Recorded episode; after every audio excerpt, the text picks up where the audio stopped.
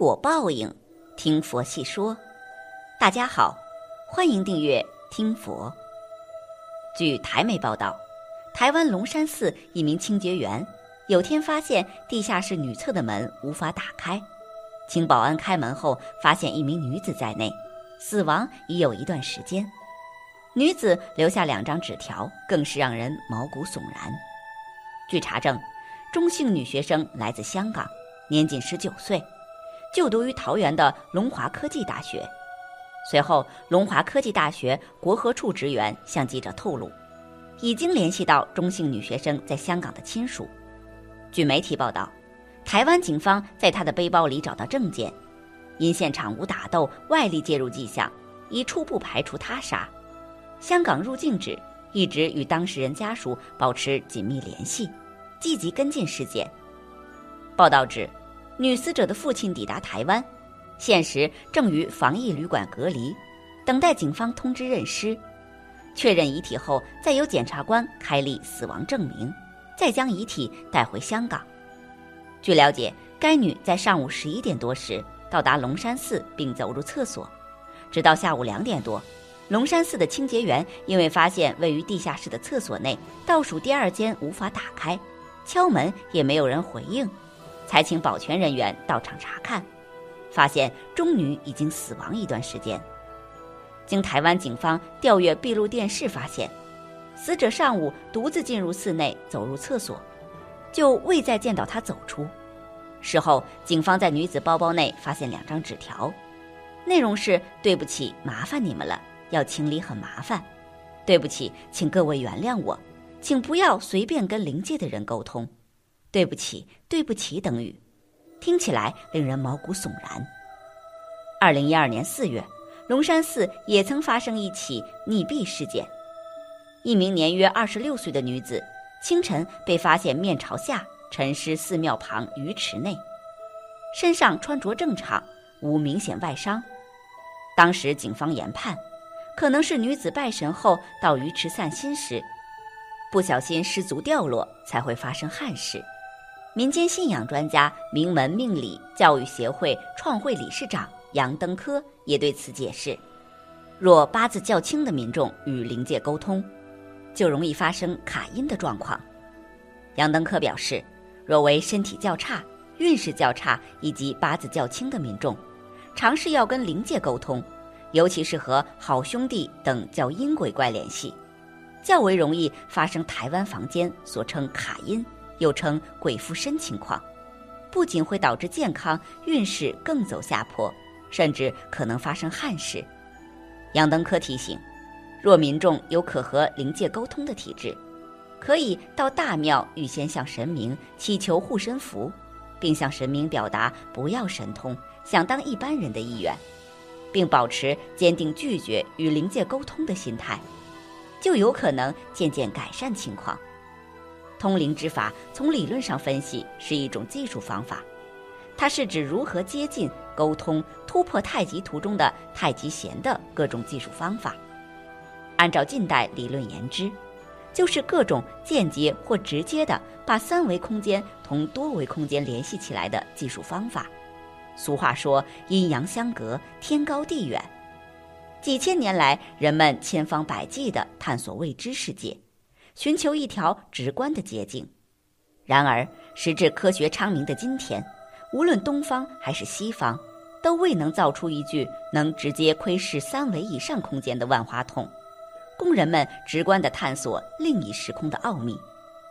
外求法气至目前尚未取得突破性的进展，对太极弦另一侧的探索，对三维以上空间的研究，气至目前仍然只能依靠万物之灵的人。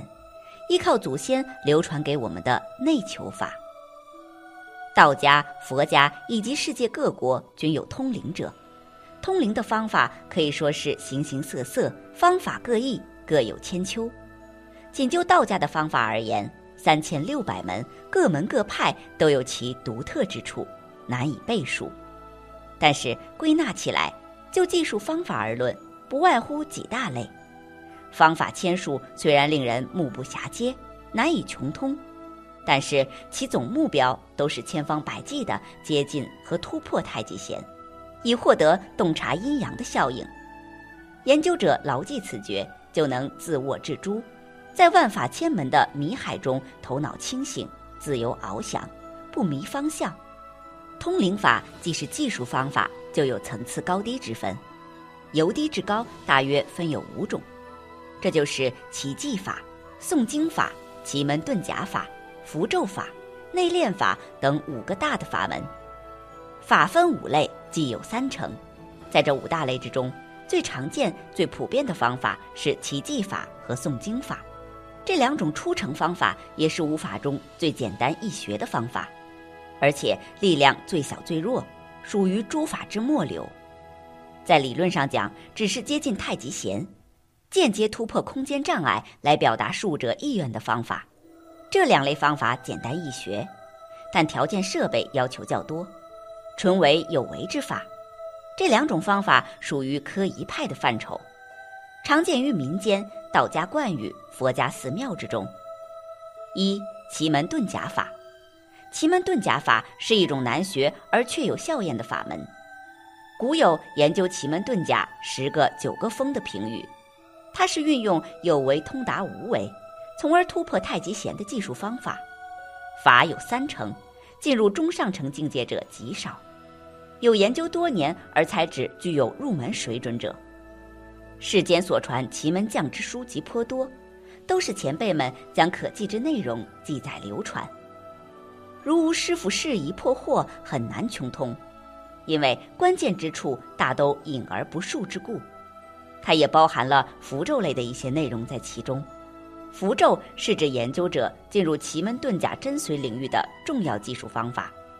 研究奇门遁甲术，如果仅从有形入手，纯用实修，万难成功。二符咒法类，符咒法类这一法虽具有简单易学的特点。但也不是轻而易举的事，入门容易，进步难。符咒术有八步成就法、九步成就法、十步成就法等等系列技术方法。如果全盘掌握某一成就法，人间有师傅适宜解惑，空间有恩师呵护接引修真了道，也是至简之事矣。真正完整了一套符箓学，其实也是一部修真学。只是当今之人罕见全盘掌握者，世间流传之符咒法门都只是此法的初成之品，一指之隔如隔千山。如无良好的德性、德心和福缘，则很难登堂入室。一位内修者在内练有一定基础后，并且顺利通过了几次德性的考验，一日夜间，他睡觉前焚香默祝，求师梦中传法。入睡后，恍惚之中，空间恩师降临传功授法，给他一道入门之符水吞服，并授以十步成就法全套法诀。授功完毕，顿然惊醒，当时记得清清楚楚，对十步成就法一一回忆，甚为兴奋。西湖青年人懒性未除，未及时笔录全套法诀，又酣然睡去。天明醒后再回忆，只记得前半部分。具体方法步骤忘得一干二净，后悔不已，从而失去了神识元神同步修的机缘。单只是元神修法，较之神识元神同步而练，又差一大层次，岂不可惜？其中，他的空间恩师在其动态下授以太极八卦门符箓大法。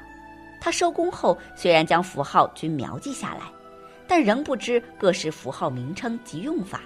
他自己由于不能出神去拜师，就交于恩师座前。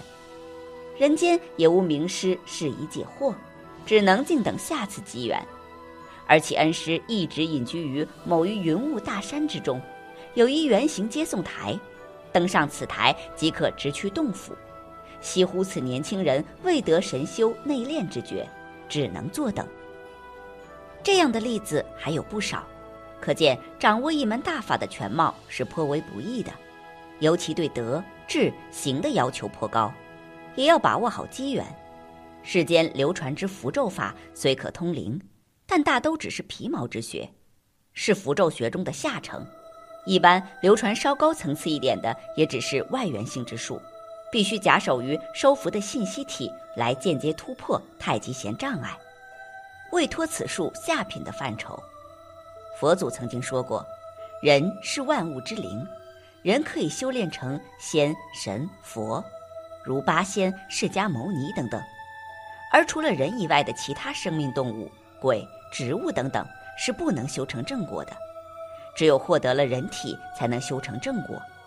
所以才有那么多动物附体、不干净的东西附体等等事情出现，因为他们想要得到霸占人的身体，而人只贪恋尘世的荣华富贵、新奇、好奇、无知等等，去沾染那些通灵之术。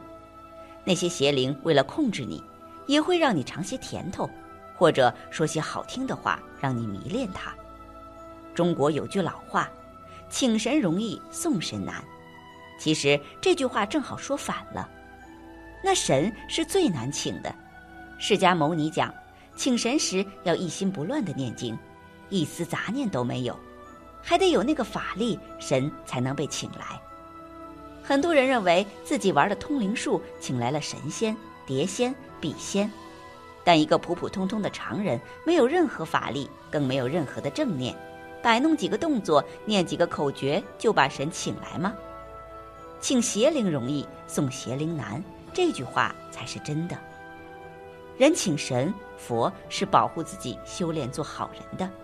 如果这个人老做坏事，那么神看看这个人老干坏事，他自己就走了，就不管你了，不用你送，你再请都请不回来。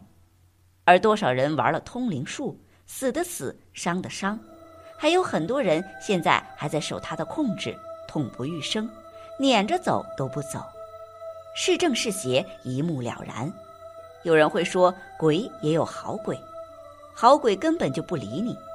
所有通灵显灵的都是对人有企图的，也就是最上面提到的，要得你人体的精华。希望大家不要去接触那些邪的、不干净的东西，当然也不单单包括着通灵术在内。本期节目到这里就结束了，想看更多精彩内容，记得订阅点赞，我们下期不见不散。